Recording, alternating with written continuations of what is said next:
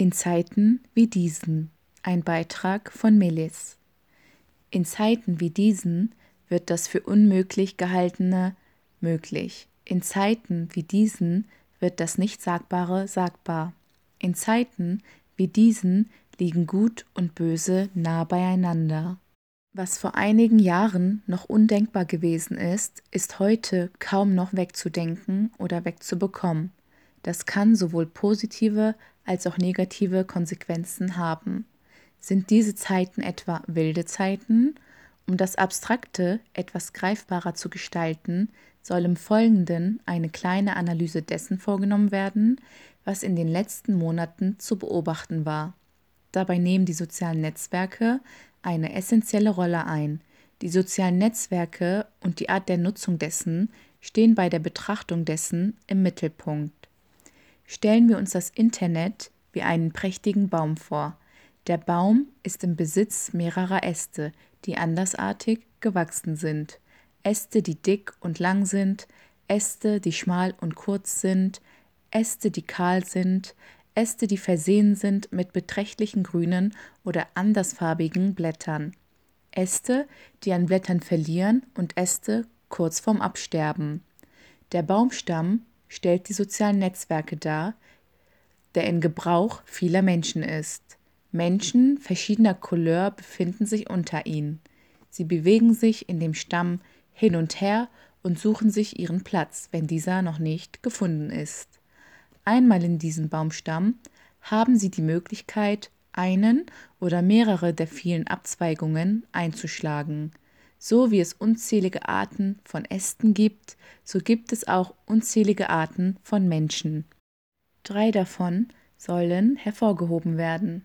Menschen, die sich für den Ast entscheiden, der kahl und trostlos daherkommt, schließen sich dem schweigenden Teil des Baumes, dem schweigenden Teil der Gesellschaft an. Ungerechtigkeiten und anderweitige Geschehnisse werden aus Hilflosigkeit oder Desinteresse schweigend hingenommen. Dabei sind sie Meisterinnen darin, auf dem aktuellsten Stand der Dinge zu sein und zu bleiben.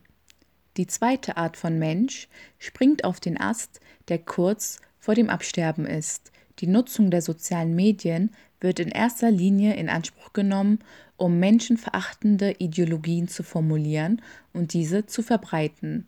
Hass und Ängste sollen geschürt, Lügen in Umlauf gebracht und die Gesellschaft gespaltet werden. Der Ast zerbricht der Annahme nach jedoch nicht, da es Menschen gibt, die sich dagegen stellen und noch viel weiter gehen.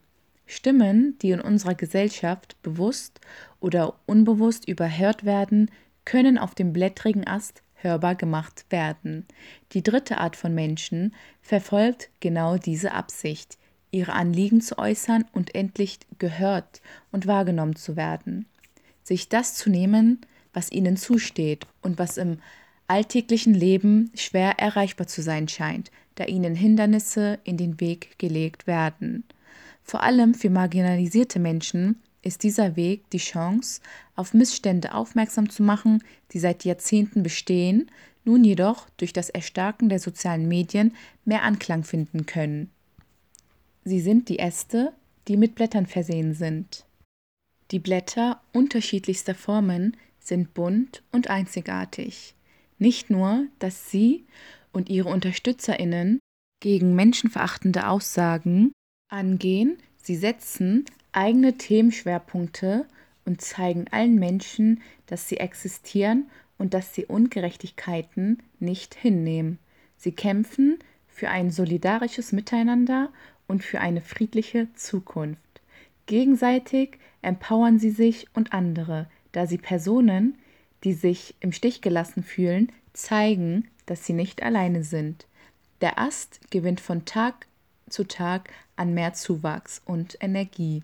Er wächst weiter und weiter und weiter, bis die Freiheit aller Marginalisierter erreicht und diese gefestigt ist. Aufgeben kommt nicht in Frage. Und so wächst der Ast bis ins Unermessliche, bis ein Wir entsteht. Und dieses Wir, das Ich und die anderen ersetzt. Ein Baum macht natürlich auch vieles durch. Die unterschiedlichen Jahreszeiten verlangen ihm viel ab. So ist das auch mit den vielen Debatten, Diskussionen und Streitigkeiten, die auf den digitalen Plattformen ausgetragen werden. Das gilt auch für die Menschen, die sich in diesen Kreisen bewegen. Die digitalen Plattformen können und sollten für das Gute genutzt werden. Der Kampf für das Richtige verlangt den Menschen, die sich für Gutes einsetzen, einiges ab. Daher ist es wichtig, eigene Grenzen zu ziehen und diese zu respektieren. Das Richtige für mich ist die Freiheit der Unterdrückten, die Freiheit der Marginalisierten, die Freiheit aller, ungeachtet ihrer Unterschiedlichkeiten. So sind es wilde Zeiten für diejenigen, die ihre Stimme endlich hörbar machen und Anklang finden können, aber auch wilde Zeiten für Menschen, die wegsehen oder menschenverachtende Inhalte verbreiten und salonfähig machen können. Wilde Zeiten für die Menschlichkeit, wilde Zeiten für uns, wilde Zeiten für das eigene Leben.